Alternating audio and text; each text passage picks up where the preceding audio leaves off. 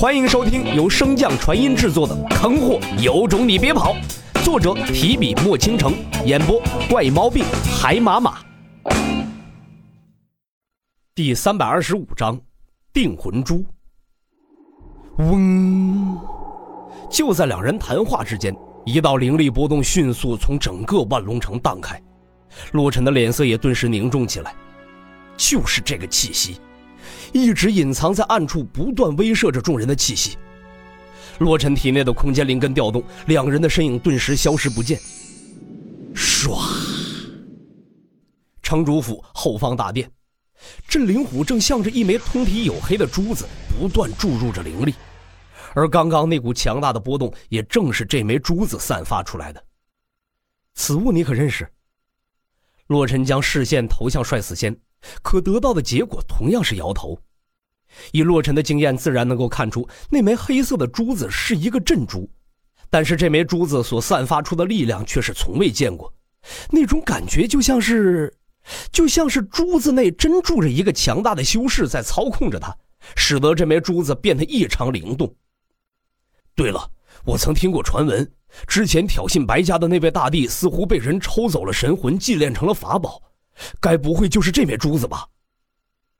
洛尘闻言，双眼微微眯起，更加谨慎地盯着那枚黝黑的珠子。若真如帅死仙所说，那倒也能解释得通，为什么自己在这万龙城中寻找了这么久，都一直未能发现他。原来如他所想，对方真的是地境之上的存在。若是这枚珠子真是那传说中的法器的话，那我们岂不是……听出了帅死仙的担忧，洛尘微微摇头。你以为控制一个大地的神识真就那么容易？即便是白龙也不见得可以完全控制得住，否则之前我们的所作所为自然逃不过这个珠子的探测。白龙更不会带人去苍茫山和王家对峙。洛尘话音未落，自下方便传出一道极其强大的精神波动。作为珠子的直接操控者，镇灵狐顿时被这股强大的精神力甩了出去，彻底昏迷。帅死仙见状，先是一惊，随即双眼闪过了一抹光亮，便欲前往那珠子所在。被那珠子困住之后，我可救不了你，要不要下去？你最好想清楚。洛尘有些戏谑的声音从后方传来，顿时打消了帅死仙想要捕获那枚珠子的想法。洛尘深深的看了一眼那珠子之后，便转身向着空间界域的更深处走去。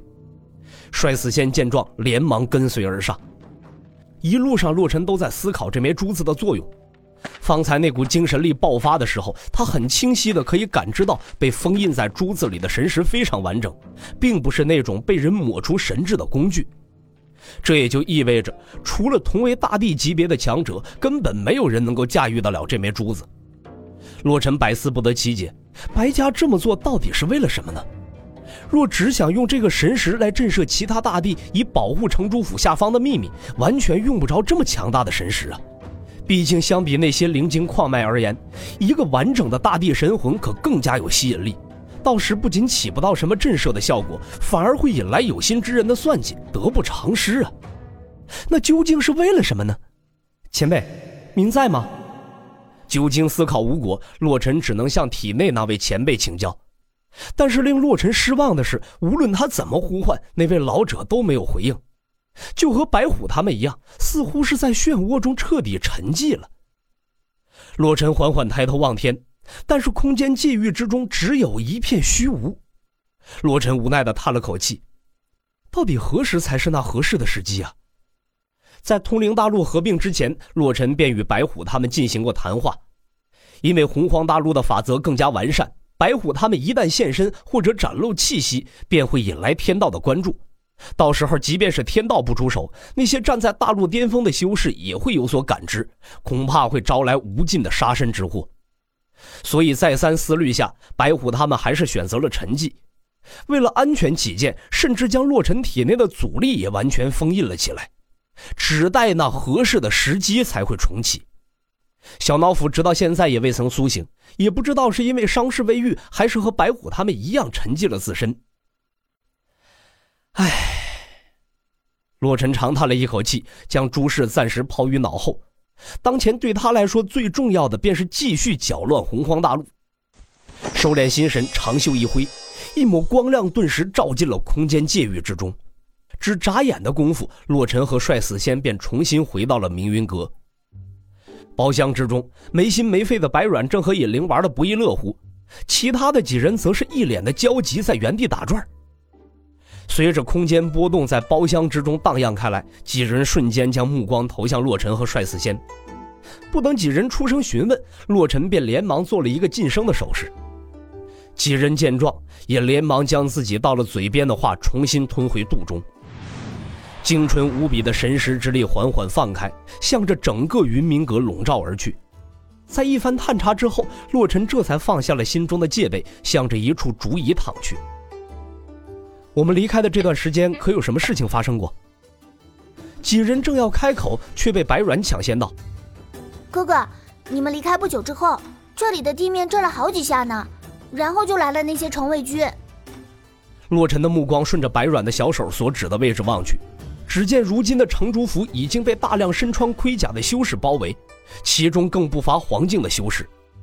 这似乎不是万龙城的人啊！在洛尘的身后，帅死仙皱眉道：“看他们的装束，应该是白浅城的城卫军。”洛尘望着那一个个身穿雪白盔甲、手持长刀的军士，若有所思道：“白龙和这白浅城城主的交情可好？”帅死仙微微摇头。万龙城的繁荣以及灵气的浓郁程度，在整个洪荒大陆中都能排得进前十。白龙一个半步地境能受封至此，本就引得白家诸多地境不满。传闻白龙从不参加宴席和其他城主组织的活动，所以人缘极差。闻言，洛尘更是不解：从白浅城到达万龙城可并不近呢，这白浅城的城主到底打的是什么算盘呢？会不会跟白家的那两位神使的到来有关？什么神使？帅死仙为洛尘叙述了当天他吸收灵力之后，白家两位神使前来拜访之事。洛尘听罢不解道：“那白家的神使为何会帮助白龙和王家开战呢？难不成白家和王家之战，除了那被他陷害的女子之外，还有其他的隐情？看来是时候去一趟苍茫山了。”集播讲完毕，感谢您的收听。如果喜欢，可以点击订阅哦，关注本账号还有更多好听的内容。还不快动动你的手指头！